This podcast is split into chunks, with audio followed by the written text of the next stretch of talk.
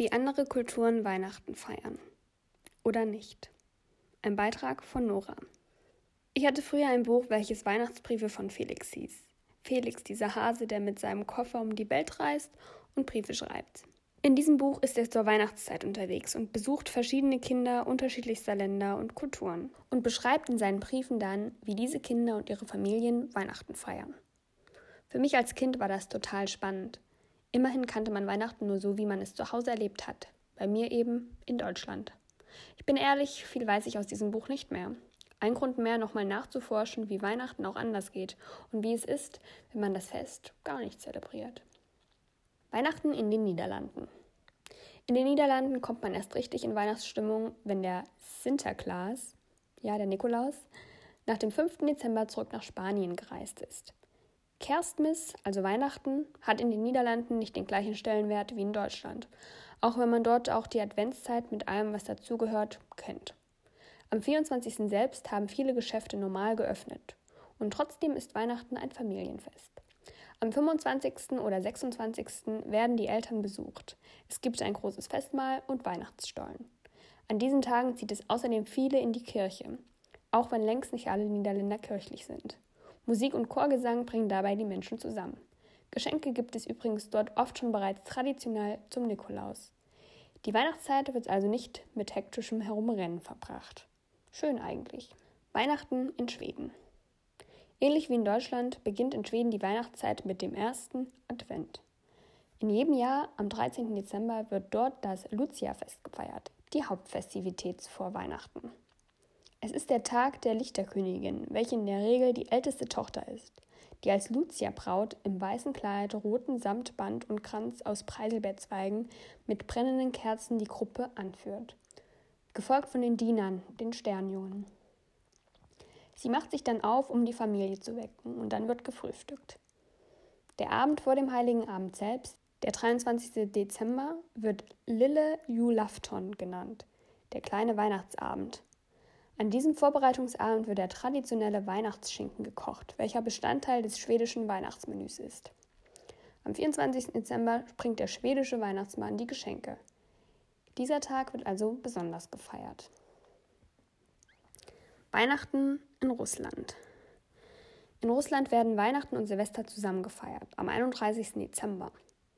Unter dem Weihnachtsbaum gibt es dann traditionell gefüllte Teigtaschen, die Pelmenti oder Manti genannt werden. Der russische Weihnachtsmann heißt Ded Morosch, Väterchen Frost, welcher die Geschenke um Mitternacht bringt.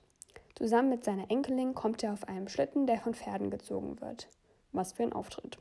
Auch dort gibt es ein Feuerwerk zu Neujahr. Die christliche Religion wurde zu Zeiten der Sowjetunion unterdrückt und es war verboten, christliche Feste zu feiern. Aus diesem Grund ist Jesus Geburt auch kein Feiertag dort. Der heilige Abend wird von den christlichgläubigen dann am 6. Januar gefeiert in Deutschland die Heiligen Drei Könige. Am 7. Januar ist daraufhin der erste Weihnachtsfeiertag, wo auch das Fasten gebrochen wird. Familien treffen sich, aber Geschenke gibt es dann nicht nochmal. Weihnachten in Italien. In Italien dreht sich zu Weihnachten alles um die Familie und leckeres Essen. Schocker. Christliche Feste werden dort sehr ernst genommen und groß gefeiert. Vieles ist aber wie bei uns in Deutschland. Die Vorweihnachtszeit ist die Zeit des Geschenkebesorgens und Dekorierens. Schon um den 6. Dezember herum wird das Haus geschmückt und der Weihnachtsbaum aufgestellt. Die Krippe ist jedoch das Wichtigste. Sie ist bedeutender Bestandteil der Tradition und fast in jedem Haus zu finden. Viele Italiener gehen als Familie in der Nacht vom 24. auf den 25. Dezember in die Kirche, um Jesus Geburt zu feiern. Die Bescherung ist in Italien dann am 25. Dezember, gleich morgens. An diesem Tag sitzt die ganze Familie dann bei einem Festmahl zusammen, was aus vielen Gängen besteht und natürlich einem Nachtisch. Panettone ist so ähnlich wie deutscher Stollen, kuchenartig, süß und rosinenhaltig. Bis zum 6. Januar bleibt die Stimmung und die Deko noch erhalten. Es ist der letzte Festtag, La Befana.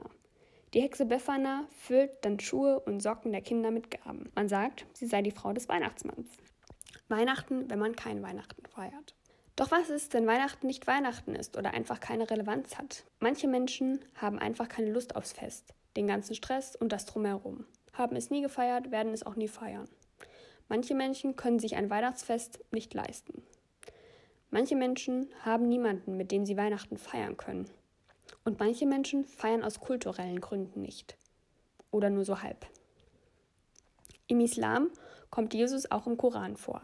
Er wird jedoch nicht als Gottes Sohn gesehen und seine Geburt hat somit keine religiöse Bedeutung. Trotzdem gibt es viele Familien, die das Fest dennoch feiern. Nicht aus religiösen, jedoch aus kulturellen Gründen. Unter anderem wegen der schönen Tradition, der Freude der Kinder, der Geschenke und des netten Weihnachtsschmuckes. Letztendlich ist es auch eine Zeit der Familie, denn Feiertage sind allemal. Zu den wichtigsten islamischen Festen gehört das Zuckerfest, womit das Ende des Fastenmonats Ramadan gefeiert wird. Am Morgen des ersten Schawwal wird sich schick gemacht, um dann in die Moschee zu gehen. Später kommt man als Familie zusammen. Auch Geschenke gibt es. Im Judentum wird zwischen dem 12. und 20. Dezember Chanukka gefeiert und jeden Tag eine weitere Kerze des Chanukka-Leuchters angezündet. Die Zeit wird als Familie zelebriert. Der Stress, den viele Leute in der Vorweihnachtszeit haben, bleibt Juden dadurch erspart. Die Feiertage genießen auch sie. Im Buddhismus geht es weniger um das materielle Schenken, sondern mehr um den Akt des Gebens als solches. Lebt man als Buddhist in der westlichen Welt, wird Weihnachten als religiöses Fest nicht zelebriert, die Zeit mit dem Liebsten jedoch genossen. Ich bin sicher, es gibt noch viel mehr zu sagen und viel mehr Bräuche der Welt kennenzulernen. Interessant ist es allemal, immer mal über den eigenen Tellerrand hinauszuschauen und dazu zu lernen. Mir bleibt nicht mehr viel zu sagen, außer eine schöne Zeit. Und ich glaube, das schließt alle ein. Text von Nora auf Tierendir. Eingelesen von Nora.